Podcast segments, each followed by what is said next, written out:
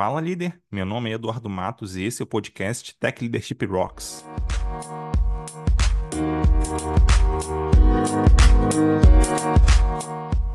Antes de começar, eu queria deixar um recado. Se você é líder na área de tecnologia, Tech Lead, Engineering Manager, Tech Manager, QA Lead, DevOps Lead, então quero te convidar para conhecer nossa formação para líderes de tecnologia da Escola Forge. Lá a gente traz uma formação completa, passando por assuntos como gestão de pessoas, agilidade, métricas, comunicação, arquitetura e muito mais. São conteúdos com aulas ao vivo, bastante interação com os colegas e conteúdos práticos para você aplicar no seu dia a dia e se destacar na sua empresa. Para conhecer, você só precisa visitar conteúdo.escolaforja.com.br conteúdo.escolaforja.com.br. Recado dado, agora vamos partir para a conversa com o nosso convidado. Hoje eu vou conversar com o Guilherme Santos, também conhecido como Gui Santos. Ele é especialista em time de plataforma e tal. A gente já conversou, inclusive, aqui no podcast, episódio número 128. Tudo bem, Guilherme? Obrigado por aceitar o convite. Imagina, Edu, tudo bem, cara. Eu que agradeço o convite e bora lá para mais um papo. Bora lá. Só antes de começar, eu queria pedir para você se apresentar um pouquinho melhor aí, pessoal te conhecer. Cara, estou na carreira de tecnologia há um pouco mais de 15 anos, metade da minha vida. Nos últimos quatro anos, venho trabalhando bastante com time de plataforma, com DevEx, iniciativas de comunidade. É, trabalhei em fintech, e é isso. E também tem uma comunidade de plataforma aqui no Brasil. É, convido todo mundo a acessar o link aí no final. E é isso. Beleza, então vamos lá para o nosso papo de hoje, né? Então, é, a gente vai conversar um pouquinho sobre Immersource, é, algumas empresas, enfim, tiram proveito disso, outras nem tanto, enfim. É, daí, é só antes da gente começar de fato, entrar, aprofundar mais nisso, eu queria pra você, pedir para você é, é, contar aí, né, o que que é, é o que que é inner source é, e por que que esse tema é relevante na sua visão. Cara, conheci o termo faz um pouco mais de dois anos, quando eu entrei, particularmente quando eu entrei na Neon. É, Lá eu entrei para trabalhar na parte de cartão de crédito e eu via que tinha muito time fazendo é, retrabalho, né? Muito time criando coisa duplicada. É, tinha muito bloqueio também de times que dependiam de outro time para atuar.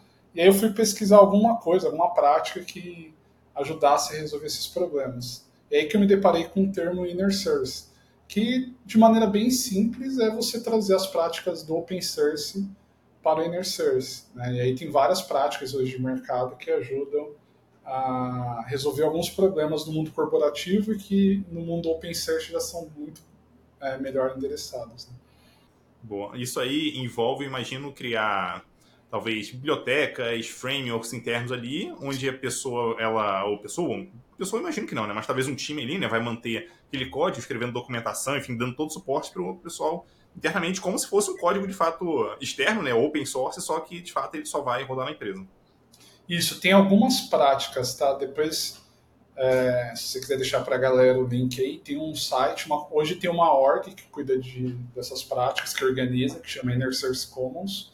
Tem uma série de práticas que você pode adotar para resolver alguns problemas, né, que a comunidade open source resolve muito bem.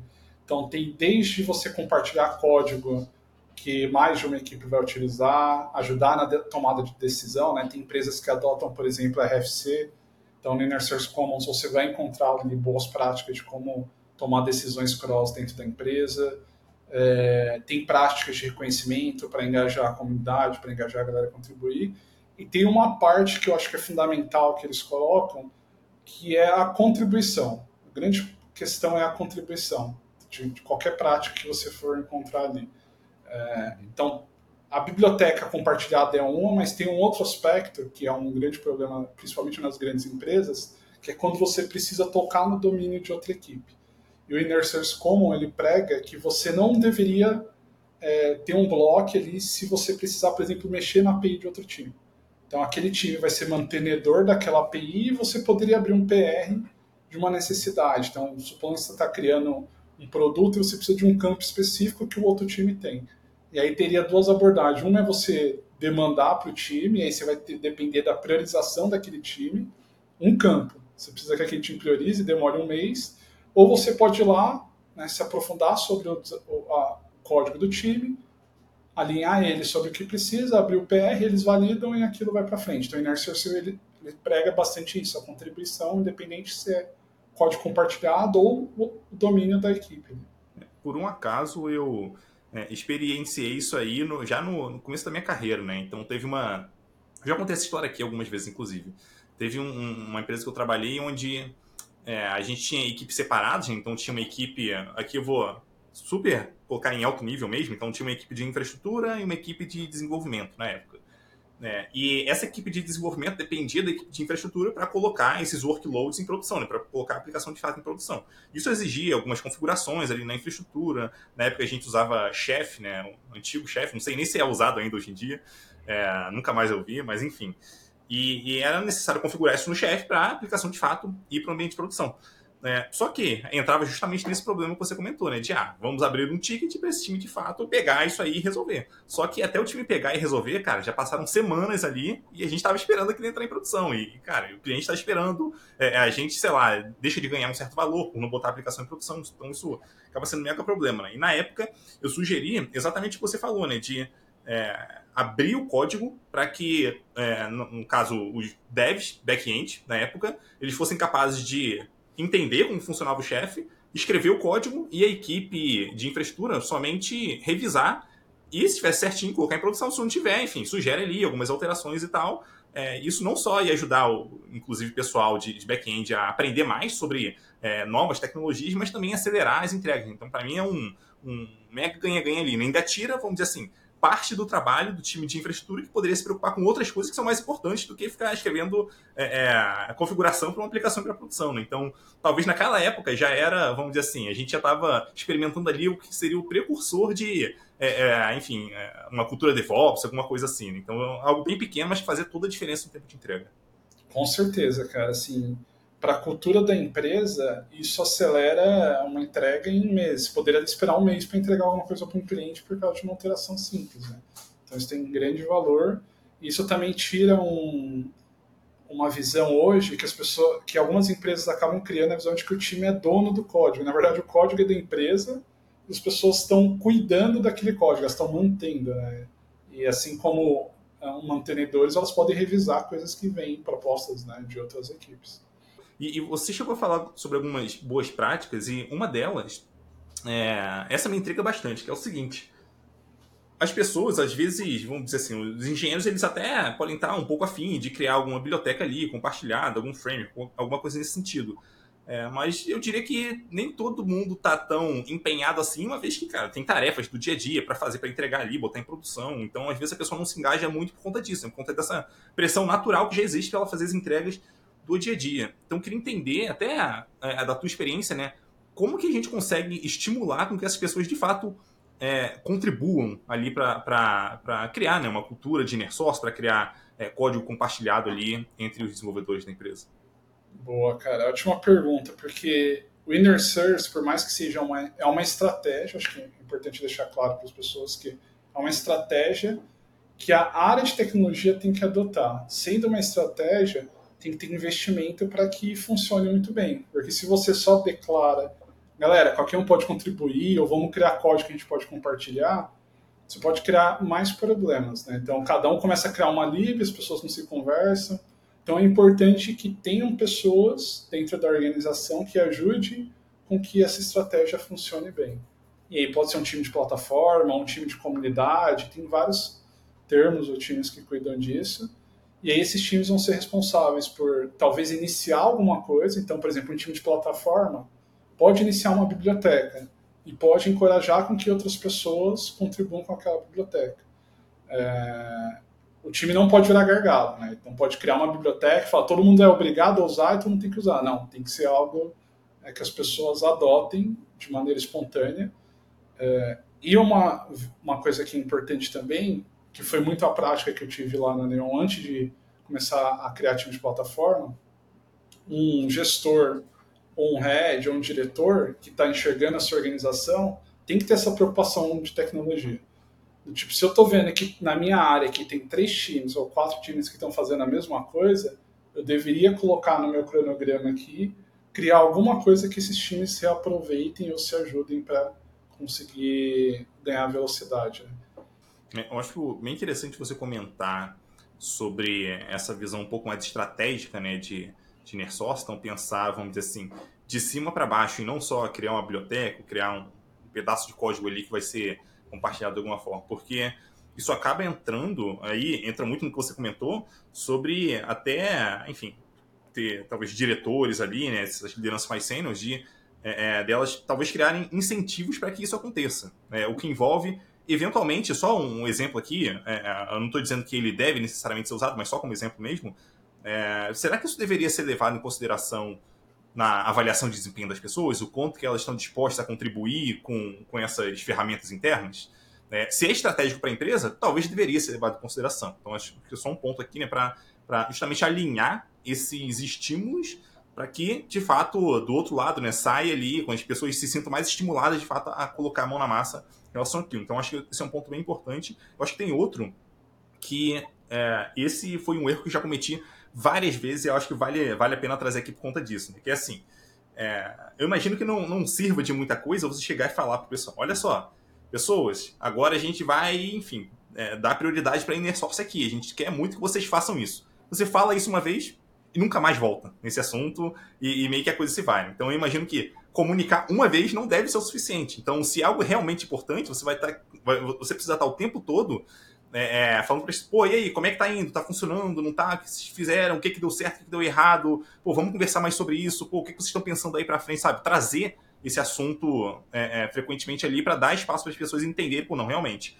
parece que isso aqui é importante, eu acho que vou dedicar um pouquinho do meu tempo para poder colocar isso aqui. Então, acho que essa comunicação frequente ali é algo que eu já pequei, assim, várias vezes de pegar coisas que, na minha visão, eram importantes na época, que eu falei uma vez só, deixei para lá, imaginei que fosse acontecer, e, e, não acontece. Então, mesmo a gente sendo líder, falar uma vez costuma não ser o suficiente para direcionar, de fato, as pessoas para seguirem em alguma linha.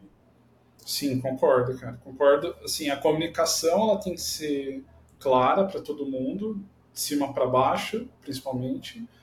Tem que ter algumas iniciativas, e aí aquele, aquela organização que eu disse ajuda bastante. E aí é importante entender, dentro dos projetos ou da organização, qual é a maior dor que o Inner Service pode ajudar. Por exemplo, precisamos tomar decisões cross de tecnologia. Então, adotar RFC tem empresas que já faz naturalmente e não sabe que está adotando uma prática que é o que o Inner traz. Então, vamos começar com um padrão de FC e construir um fórum onde staffs ou pessoas mais seniors vão conduzir para que a gente implemente uma dessas práticas. Uma outra prática que é uma outra ideia que é boa também é que tem projetos dentro da empresa que naturalmente precisam de contribuição. Então vou dar um exemplo de um design system. Então a empresa está construindo um design system e tem vários outros front-ends dentro das outras áreas. E tem várias formas de lidar com isso. Então, imagina que uma, um design um, dentro de um produto precisa de um componente que não existe. Ele pode demandar para uma equipe central que cuida do design system, que tem quatro, cinco pessoas, e aquele roadmap está explodindo, ou eles podem criar um padrão de adoção. Então, um design system, por exemplo, é um tipo de projeto que precisa aproveitar muito bem as práticas de inner source para que o projeto ganhe escala. Porque senão, você criar cada coisinha simples, precisa de uma variação simples, você não vai ter contribuição e, o time vai virar gargalo. Né? É, um negócio que eu estou pensando aqui é que, assim, é, é, eu queria até ouvir a tua opinião sobre isso. Porque, assim, se a gente entrar, chegar num, numa empresa, numa área e falar assim, ó, oh, pessoal, a gente está começando aqui uma cultura de inner a gente quer muito seguir nessa direção. Talvez isso, no primeiro momento, pode ser muito pesado para as pessoas que estão ali. Pesado no sentido de, putz, vai ter uma grande mudança, pô, e tal, não sei o que. Cara, será que a gente talvez não consegue começar com algo mais simples? Então, nem fala de inner source. Vamos pegar, talvez, uma equipe ali e vamos dedicar para ela criar uma certa ferramenta para resolver um problema de fato que a empresa tem, que de fato vai trazer uma produtividade, vai trazer um ganho real ali, né? E a partir disso, talvez você vai criando outras coisas, vai aprendendo, fazendo melhor. Em algum momento no futuro você vai chamar isso de inner source. Mas no começo você não, não, não trouxe essa carga toda de não, inner source você tem que fazer desse jeito, melhores práticas. Não, você começou com, com algo que realmente ia trazer valor e expandiu a partir dali. Boa. Cara, eu acredito muito nesse caminho, tá? Eu acho que o inner source ele compila várias coisas da prática open source, mas você não precisa começar com uma estratégia já tão direcionada. Comece resolvendo um problema que você tem na sua área, né? Para você não cometer o erro de, sei lá, vou criar um portal de inner source com todas as bibliotecas compartilhadas, mas você não tem uma biblioteca compartilhada. Para que, que você vai criar um portal, né? Então, concordo muito com, com esse ponto. E, e aquele ponto também, né, de é, o famoso Pareto. provavelmente existe, vamos dizer assim, 20% do esforço que você pode gastar para resolver 80% dos problemas. Então, quase sempre a gente enxerga uma, uma, uma, questão dessa. Então, por que não priorizar alguma coisa que de fato está sendo uma mega dor da empresa e a partir dali você faz? Então, acho que tem, tem isso também para a gente ter em mente. Sim, é, e, e, outro ponto que eu queria entender de você é o seguinte. É, se a gente está, já vamos assumir que a gente está criando ali né, uma cultura de inner source já na empresa e tal, é, como é que a gente faz para evitar que o inner source seja uma, uma desculpa para a gente construir tudo internamente em vez de usar ferramentas de mercado que já estão consolidadas. Porque assim, pode, a gente corre esse risco, né? De, e, inclusive já ouvi várias pessoas falarem isso, tipo, não, aqui a gente cria tudo internamente, tem nosso framework web, tem nosso não sei o que, nosso não sei o que lá, mas cara, tipo, é melhor usar, tipo, uma ferramenta já, já existente, né? Em vez de tentar criar tudo internamente. Sim, cara, assim, isso é muito comum, tá? A galera começa a criar biblioteca de log, biblioteca de tudo, é, eu acho que assim, o primeiro passo é definir bons guidelines para começar a implementar qualquer coisa. E dentro desses guidelines, eu acho que é importante não, não reinventar a roda.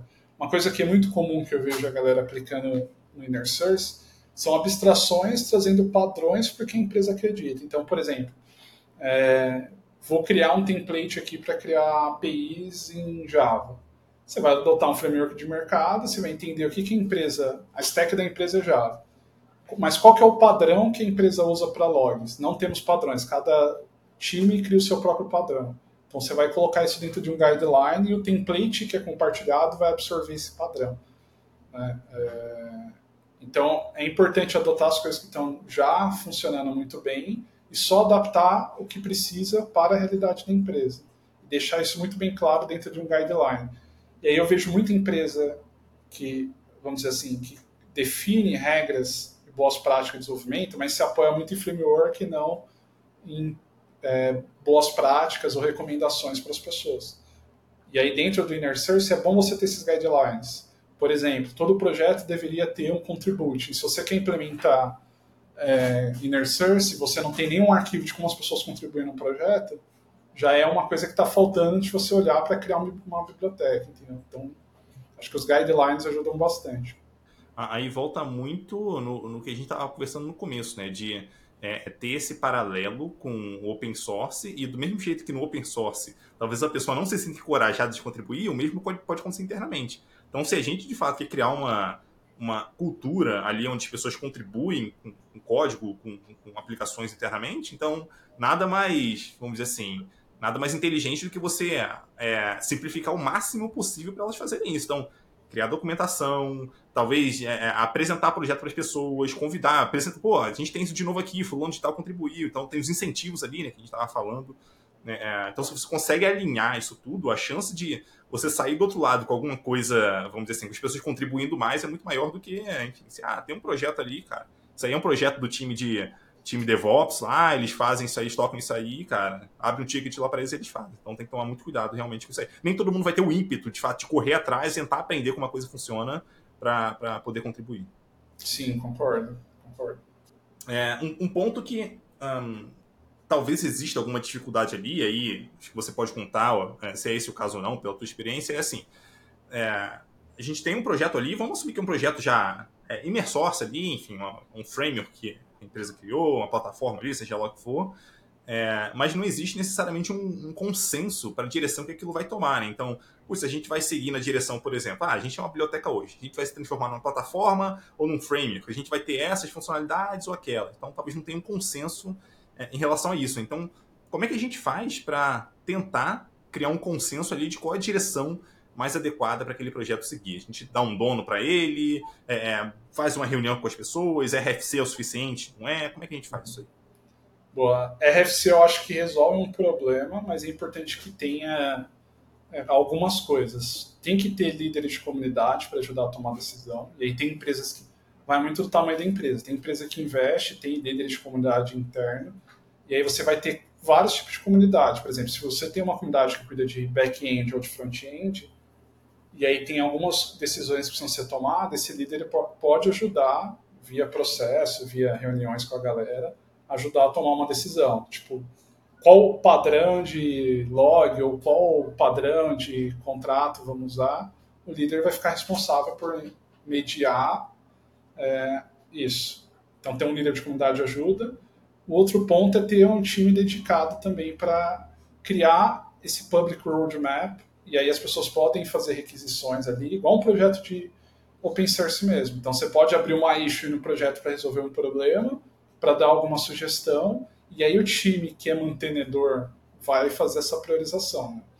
Então a, a, decisão fica sempre ali e não tem como todo mundo decidir, né? todo mundo acordar que aquele é o melhor caminho. Isso não existe. Né? Eu acho que é, é, é importante existir uma certa maturidade de quem está participando da discussão de entender que eu estou aqui para contribuir. Isso não significa que as coisas serão feitas do meu jeito. Tá? Esse, esse é, um, é, um, lado da coisa.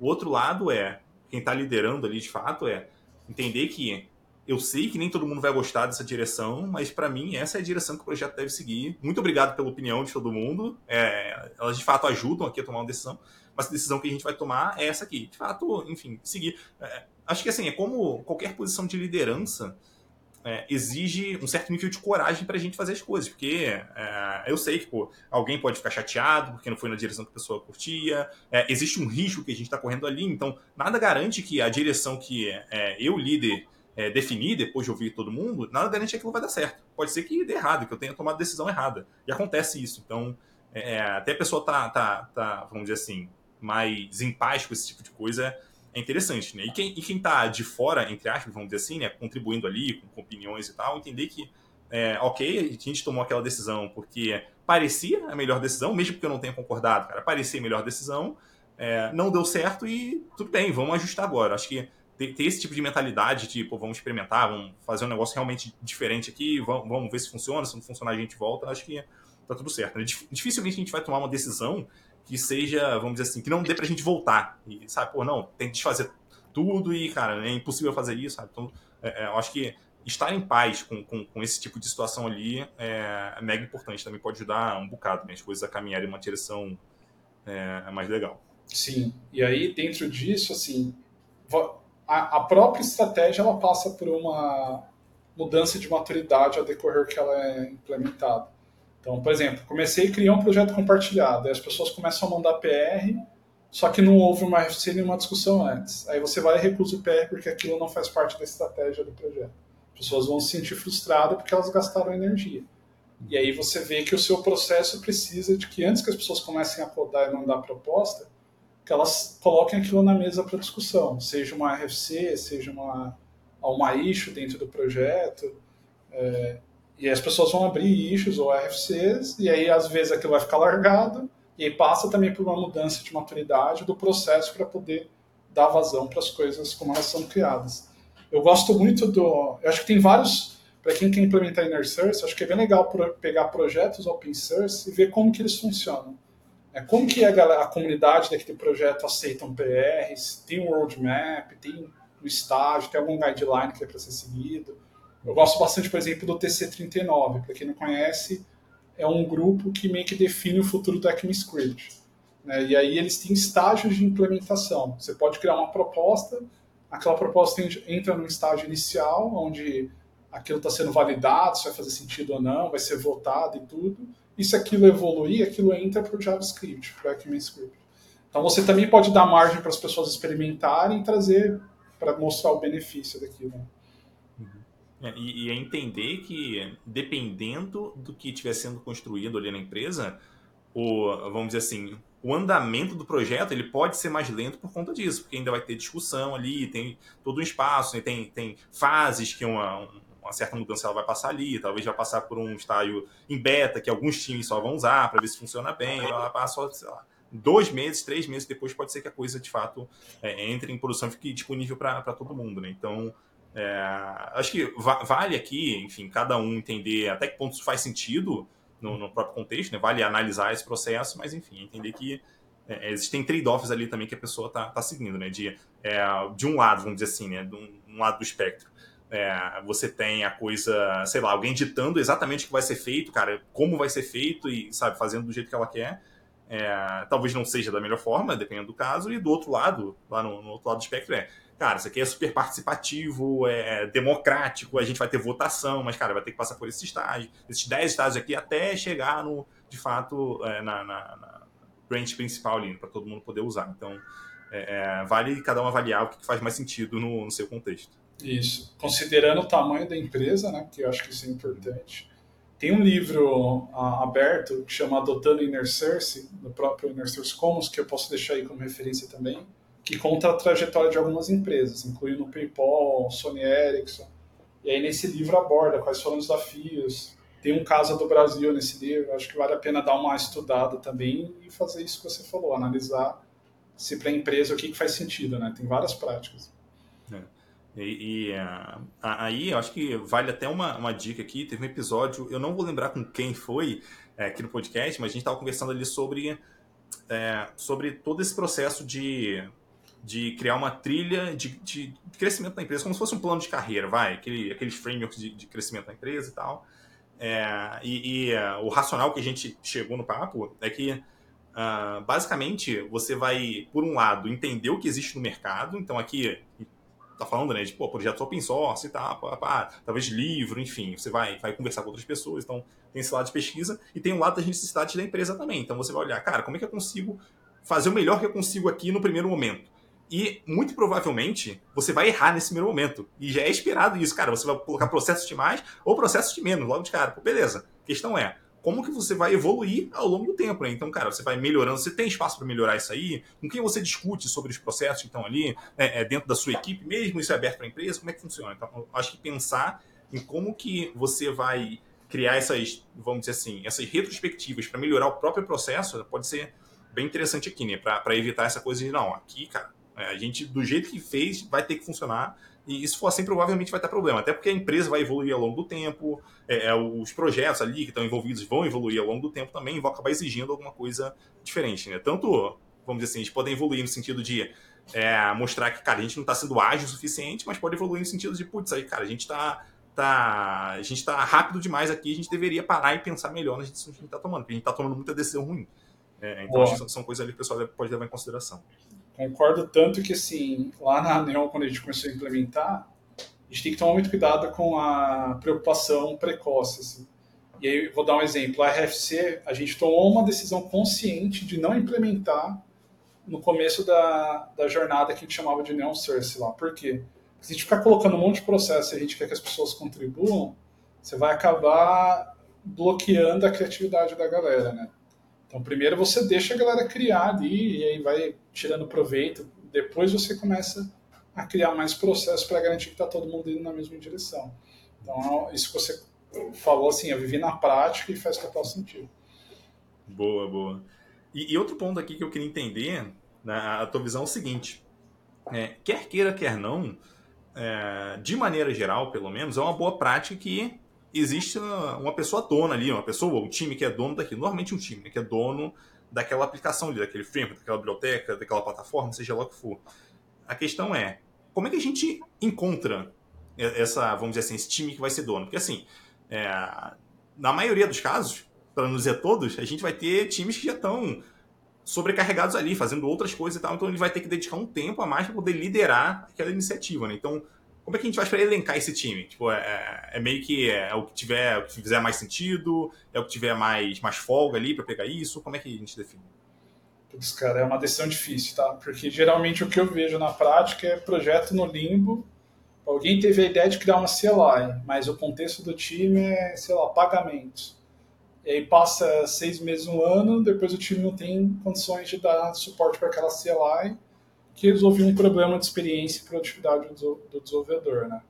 Então, é, naturalmente as coisas vão ficando no limbo e aí quando a, a empresa chega nesse nível, que aí volta de novo para a estratégia, a empresa tem que ter times que vão cuidar de coisas que são cross, né? Então, da mesma maneira que você tem um time que cuida de um design system, você pode ter times mantenedores que vão cuidar de, sei lá, de uma lib que é shared de mobile, de back-end, e aí é uma decisão da empresa. Você tem, a empresa tem condições de contratar pessoas para gerenciar o que é cross? Não tem? Então aí precisa ver qual time faz mais sentido ficar. Mas se aquilo está muito longe do negócio da empresa, aí para mim já acende um alerta vermelho, porque dificilmente aquilo vai estar tá no roadmap de produto. Então se tem uma lib ali que ela tende a fracassar, ou uma lib, ou um CLI, porque aquilo está concorrendo com o core do negócio daquele time. Então, e, enfatizando assim, a empresa tem que ter ciência dessa estratégia porque vai custar. Total. Eu já cansei de ver esse cenário de times criando ferramentas, até ferramentas interessantes e elas ficando abandonadas é, e o pessoal dependendo delas. Eu acho que talvez esse seja o pior cenário, né? De, cara, eu criei uma ferramenta, é, a ferramenta está aqui disponível para o pessoal usar, o pessoal começa a usar, depois elas precisam da evolução da ferramenta e as coisas vão se atualizando, só que ela não tem aquela opção e, cara, ela precisa fazer entrega dela, só que tem ferramenta lá que tá abandonada. Pô, ela vai mexer na ferramenta, mas, pô, ela nem conhece direito, ela nunca mexeu na ferramenta, cara, até aprender e tal, e não tem ninguém mantendo aquilo. Talvez é uma pessoa que nem tá mais na empresa. Então, é, é, é um negócio, assim, muito, muito, muito sensível, né? Então, acho que é, até antes de sair criando coisas, a gente deve parar um pouquinho e pensar, cara, será que eu crio isso aqui compartilhado ou por enquanto eu crio só para minha equipe? É, é, será que tem alguém que pode manter isso aqui? É, qual o valor que isso aqui de fato está trazendo para a empresa? Porque se estiver trazendo realmente muito valor, vamos dizer que dê muita produtividade né, para os engenheiros, pô, beleza, então talvez, é, vamos dizer assim, justifique a gente criar uma equipe para, enfim, manter isso, é, de fato, manter isso aqui e evoluir isso aqui para tornar o pessoal ainda mais produtivo, né? Só que é, varia muito do caso a caso. Então, a, acho que a mensagem importante que eu, que eu queria passar aqui é tome cuidado com tudo aquilo que você cria que é compartilhado, porque você pode virar dono daquilo, depois o pessoal vai ficar cobrando o seu time de fazer. Então não é que você não deva fazer, você tem que pensar se faz sentido você de fato compartilhar Sim. isso com os outros times. Né? Se não estiver na direção de algo que a empresa está buscando, então se a empresa não está incentivando nada disso, cara, pensa duas vezes para ver se você realmente faz isso, porque você pode estar tá criando um problemão ali. Sim, e aí, cara, dá para citar alguns casos que é muito comum, assim, ferramenta de feature toggle, já vi gente criando interno, CLI, um toolkit com algumas funcionalidades. E se aquilo se provar bom o suficiente para o resto da empresa, aí se pagou. Mas se virar alguma coisa abandonada ali, aí vai, uma hora vai virar dor de cabeça para alguma equipe. É, eu te dou até um outro exemplo aqui. Esse eu achei, cara, um cúmulo do absurdo. Mas um, um CTO, ele. Acho que foi no LinkedIn que ele postou assim, super orgulhoso, tipo, não, a gente criou a nossa própria linguagem de programação aqui, que não sei o que, papapá, eu, ai, como é que o pessoal vai fazer para manter isso aí ao longo tempo, cara? Patch de segurança, desempenho. É, é, cara, a pessoa tem que aprender a linguagem de programação ali a ponto de, sabe, codar a linguagem, ser um core committer da linguagem interna que só a empresa usa, porque foi ela que criou aquilo. É, e provavelmente não vai virar open source. É, então, como é que faz para manter um negócio desse? Né? Então, que talvez manter, vamos dizer assim, ter uma noção das pretensões que você tem com o projeto é, e como você vai tirar de fato proveito daquilo, com que aquilo vai realmente valer a pena para a empresa é mega importante ali, para tomar uma decisão minimamente estratégica do que você está fazendo. Senão, cara, você provavelmente vai, vai tomar muita decisão ruim ali. E é uma, assim, falando do, do, do, da gestão estratégica, cara, eu, ve, eu, vejo que é uma coisa que pouco os diretores, os, os CTOs olham. Tá? Então, eles não quantos projetos compartilhados eu tenho para mim dentro da organização, quantos projetos estão abandonados, quantos projetos não têm um commit há seis meses, um ano. É uma coisa que a gestão técnica tem que ficar bem atenta, porque é um custo para a empresa aquilo. Né? Total, total. É, se às vezes acontece de ter projeto rodando em produção e ninguém usando aquilo, imagina projeto que nem está rodando. Exatamente. Muito mais. É, beleza. E, e assim, é, o que, a gente pode fazer quando, por exemplo, é, uma pessoa ou uma equipe não quer mais ser dona daquilo? Vamos dizer que tem uma equipe, cara, que ela criou, enfim, certa ferramenta ali e tal, tá até mantendo, mas, pô, não, não quero mais ser dono disso aqui, cara, para mim não faz mais sentido, nosso escopo mudou e tal, tipo, é, é semelhante ao caso anterior de, putz, cara, a gente talvez tenha que montar uma equipe nova, talvez, ou, ou tem alguma diferença ali? Assim, geralmente, é, assim, os cenários que eu já vi, cenário de handover, é, ou a empresa cresceu demais e você tem hoje equipes que podem absorver aquilo. Então, sei lá, uma, uma empresa pequena e tinha uma equipe que cuidava de um módulo genérico ali de Terraform e ela está olhando muito mais para o negócio, só que ela não consegue dar suporte à parte de infraestrutura. E aí já existe um time que pode absorver aquilo. E eventualmente ela vai contribuir com aquilo porque impacta o core dela. Então, handover é uma prática boa quando a equipe não consegue mais dar conta de algo e aí tem que ter essa distribuição, né? seja porque a empresa cresceu ou porque uma empresa comprou outra, e aí supondo que uma empresa compra outra que tem um time de DevEx ou de plataforma que pode absorver parte desse conhecimento. E tem todo um processo de handover que deve durar de dois a três meses para passar esse conhecimento. Agora, quando não tem um time que pode dar conta aí eu acho que é uma decisão mais difícil, que é temos uma coisa interna que a gente criou, será que faz sentido a gente ir para um modelo SaaS ou para alguma coisa que um terceiro vai tomar conta? Então, vou dar um exemplo, de novo, do Feature Toggle. Já vi vários casos, e até ouvi em podcast, empresas que criaram seu próprio Feature Toggle. É, tem um monte de solução boa SaaS. Aí é um, uma situação de descontinuar algo que não faz, que não faz parte do core e adotar um SaaS de mercado, que vai fazer o quê? Vai aumentar o custo da empresa, mas por outro lado você não vai ter que ficar preocupado em dar tanta manutenção. É, em tese, é, vai abrir espaço também para a equipe que mantinha aquilo para fazer outras coisas. Né? Então, talvez seja muito uma questão de custo de oportunidade. Eu vou ter que pagar um pouco mais para ter uma ferramenta, mas ao mesmo tempo eu vou abrir espaço para a gente entregar mais funcionalidade, enfim, fazer entregas aqui que são, eu imagino que mais estratégicas para a empresa, né? Do que manter uma, uma ferramenta ali que não está no, no, core dela. Então, acho que esse é até um, um ponto bem interessante, que assim, é, quando a empresa for criar, quando a gente for tomar, né, como liderança, uma decisão de criar uma ferramenta, a questão é, será que existe uma ferramenta no mercado que a gente consegue pagar para fazer isso? Porque, assim, é, muito provavelmente o que a gente vai fazer não, não é nosso core. Se não é nosso core, a gente deveria estar tá fazendo isso? Uhum. É, talvez sim, talvez não. Depende. Pode ser que tenha ferramenta no mercado, pode ser que as que tenha no mercado a gente já testou não funcionou tão bem. A gente teve que criar nossa. Pô, beleza. Acontece. É, mas é, é uma decisão importante ali para ser tomada. Né? Eu acho que ela, vamos dizer assim, é, a liderança ela precisa estar tá incluída nesse papo para a gente conseguir é, ter esse olhar um pouco mais abrangente, né? Então, em vez de só pensar, ah, não, vou, cara, eu consigo escrever esse, essa ferramenta aqui, eu vou fazer ela aqui, cara, vou resolver o nosso problema. Pô, não, beleza. Será que é isso que a gente deveria, de fato, estar tá fazendo? Esse é o melhor é, é, gasto que a gente tem com o nosso tempo aqui? Então, é, é, de certa forma, é, também uma decisão estratégica ali. Tem que tomar muito cuidado para a gente não, talvez não estimular o open source e acabar seguindo por essa direção de, cara, tudo a gente, a gente até comentou sobre isso mais cedo, né, de, não, tudo a gente vai querer ter a nossa ferramenta aqui, sendo que a gente poderia estar pagando por, por algo de mercado. Exatamente. E aí, de novo, a, a gestão estratégica tem que olhar para isso e eu acho que é bom considerar sempre o tempo de empresa. Eu, eu vejo meio que um padrão nisso. Você está começando uma empresa agora, usa o que tiver de ótimo no mercado. Não, você não vai gastar tempo construindo algo o novo. Então, se a empresa tem entre 1 e 3 anos, geralmente, vai usando o que tem de mercado. Quando a empresa está grande o suficiente, tem coisas do mercado que já não estão atendendo tão bem, eu já vi, por exemplo, API Gateway, você está usando um de mercado, só que aí o suporte não está bom, algumas customizações não estão boas, aí você quer implementar um Kong local para experimentar como vai ser. Então, tem toda essa maturidade de médio e longo prazo para cada tipo de ferramenta que você tem que ter noção. Outro ponto que pode acontecer assim, né? Imagino que em algum momento, vamos dizer, quando a gente tem sucesso nessa na criação de uma ferramenta interna, é que assim, a gente cria a ferramenta, mais ou menos, imagino que a coisa siga mais ou menos nessa linha. A gente cria a ferramenta, algumas pessoas começam a usar, é, vai lá, mais pessoas usam, ela vai se tornando uma ferramenta cada vez mais importante, mais usada ali na empresa. E no começo, talvez a gente não precisa tanto forçar os times a usarem, porque cara, a pessoa já se interessa, pega lá e usa. É, vê funcionando e, cara, continua usando aquilo. É, daí a minha pergunta para você é o seguinte: a partir de qual momento, na sua visão, faz sentido a gente, um, entre aspas, forçar, ou vamos dizer assim, colocar aquilo como um padrão para ser usado na empresa é, é, a partir daquele momento? Tipo, é, é quando a maioria dos times está usando, é quando, sei lá. O que, que, que aconteceria para a gente? Não, agora é assim que a gente faz aqui, ninguém deve mais fazer dessa outra forma aqui que já está descontinuado. É, eu acho que quando a, o valor do que você, do que a equipe construiu já está mais do que provado, eu acho que isso é um bom momento.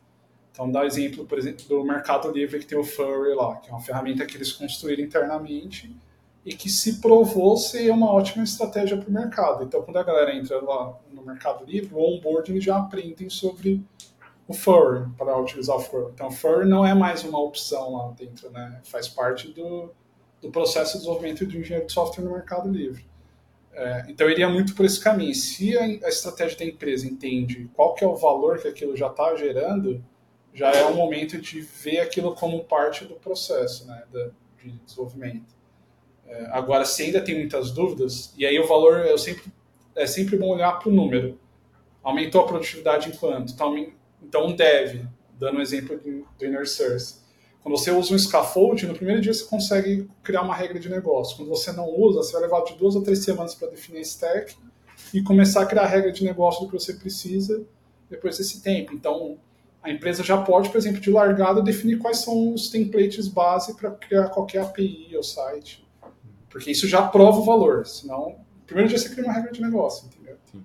Aí, nesse caso, um, pelo que você está falando, imagino que pode ser encarado como uma boa prática, talvez até no, no início do, do, projeto, você já definir ali o que, que quais são os critérios de sucesso dele, né? Então a gente vai ajudar o pessoal a construir soluções mais rápido, vai ajudar, sei lá, a melhorar o desempenho, vai ajudar, enfim, alguma coisa deveria estar ajudando ali, né? Então você vai ter uma visão de produto em relação àquilo que você está construindo. Não é só, ah, não, vou criar uma biblioteca aqui para servir para o pessoal. Tipo, não, não é uma biblioteca, cara, ela deve resolver algum problema tem algum problema que talvez as bibliotecas atuais estejam dificultando ali, pessoal? Ah, pô, se tiver, cara, então defina exatamente qual, aquele, qual o problema que, que a, a, essa ferramenta nova que você está criando ela resolve. Eu imagino que fique mais fácil você até justificar o valor que ela está trazendo quando você tem, de fato, números ali, né, para conseguir apontar que, que ela está tá sendo útil de alguma forma.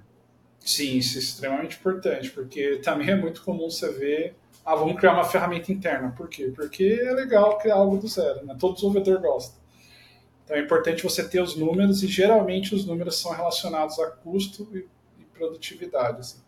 E, e, eu acho que é até um exercício interessante para quem for fazer uma ferramenta dessa, assim, para o engenheiro ou para a engenheira que for fazer uma ferramenta dessa, porque normalmente a gente tem muito contato com questões técnicas, tem, pô, desempenho disso aqui e tal, e arquitetura, cara, pô, muito massa isso, mas a questão é, como que a gente consegue transformar isso em algo palpável para que alguém de negócio consiga entender o valor disso aqui. Eventualmente, isso vai acabar descambando para um número que a gente vai acompanhar, enfim, algum número, algum outro indicador, é, talvez seja próximo de um número, alguma coisa nesse sentido, né? que em algum momento deve virar um número. É, mas pensar é, em como a gente consegue fazer essa tradução, é, na minha visão, pode até ajudar essa, essa pessoa, engenheira, né, a se, se tornar mais sênior, porque ela vai sair daquela coisa de, ah, não, tecnologia, tecnologia. Tipo, não, peraí, vamos olhar um pouquinho para o negócio também, entender como que as coisas se encaixam. E depois, isso vai facilitar demais quando ela for, enfim, pensar numa funcionalidade que ela vai criar, quando for justificar que, pô, não, aqui a gente precisa fazer essa refaturação, porque senão a perda vai ser S, S, S. Então, pode começar, vamos dizer assim, esse tipo de mentalidade pode começar com algo tão simples como, eu vou, é, com algo do tipo, eu vou criar uma ferramenta e, cara, o que, que ela vai trazer de fato de valor para a empresa? Como é que eu consigo metrificar isso de alguma forma? Isso vai se reverberar ali ao longo da, da carreira da pessoa. Com certeza. E eu, eu vejo que isso é, separa muito o, a, a, galera que é mais especialista da galera que ainda está no começo de carreira, tá? Porque quando você começa a olhar para os números, você pode ver que a sua decisão não é boa. E, e aí você não sai em frente. Então você pode, pô, vou criar alguma coisa, mas eu estou vendo que não compensa. Né? Talvez compense eu adotar uma coisa de mercado. E aí você já vê que a, que a pessoa tem maturidade para tomar uma decisão diferente do que ela já estava indo pelo, em prol do negócio da empresa, porque no final é o que conta. Né? Outra coisa que eu queria entender de você é o seguinte: na tua visão, existem categorias de projetos, vamos chamar assim, que vale a pena a gente criar internamente? É, e outras categorias que talvez não, ou depende muito ali do caso a caso. Então, vou, vou dar um exemplo aqui. Ah, sei lá, ferramenta de, é, vamos dizer, de, de, logs a gente ah, faz sentido criar internamente. Então, essa outro tipo de ferramenta aqui, cara, sei lá, um, um, um APM, cara, não, não, faz sentido, é melhor a gente pegar. Tipo, tem categorias assim, tipo, claras na sua cabeça do que, que vale, do que, que não vale a pena? Assim, hoje o que eu vejo que, que, que o mercado vem praticando mais são abstrações. Então, geralmente, você traz alguma coisa que já existe, só que você cria uma camada acima para tirar a carga cognitiva de um time. Então, por exemplo, eu tenho um time de plataforma que vai utilizar Kubernetes, só que nem todo mundo domina ou sabe Kubernetes. Então, você vai criar uma abstração para que aquela pessoa aperte um botão ou crie um arquivo e ela consiga provisionar. Já existem ferramentas de mercados que fazem isso, né? Só que mesmo assim ainda existem coisas que são mais complexas. Então, abstrações é um tipo de, de projeto que a galera cria muito compartilhado. Scaffold de projeto, então a empresa pode selecionar ali o que faz sentido para ela é, e adotar como um padrão. É, e aí você vai ter a sua versão local ali na empresa. Por exemplo, estou usando Spring, só que o meu Spring aqui dentro da empresa tem a configuração X, a configuração Y, tem uma e aí você já seta isso para toda empresa, pra, porque eu posso ter N libs, por exemplo, de log. E aí cada time vai ter a sua lib, isso vai dificultar algumas coisas, então um template, um scaffold também é um tipo de projeto que vale a pena. Então, hoje eu vejo que é muito mais no alto nível do que no baixo nível. Não vejo a galera querendo criar, sei lá, um runtime do zero ou uma linguagem de programação do zero. Geralmente é para abstrair uma complexidade e garantir que os times vão, vão ter facilidade. Uma outra que eu vejo que é muito comum, principalmente em design e, e mobile, é, ah, quero criar uma interface para o meu produto. O seu produto ele vai ter características bem específicas de front-end. Então a galera ou cria um CLI ou cria alguma coisa que meio que já vai dar um módulo pronto para você em cima daquilo, né?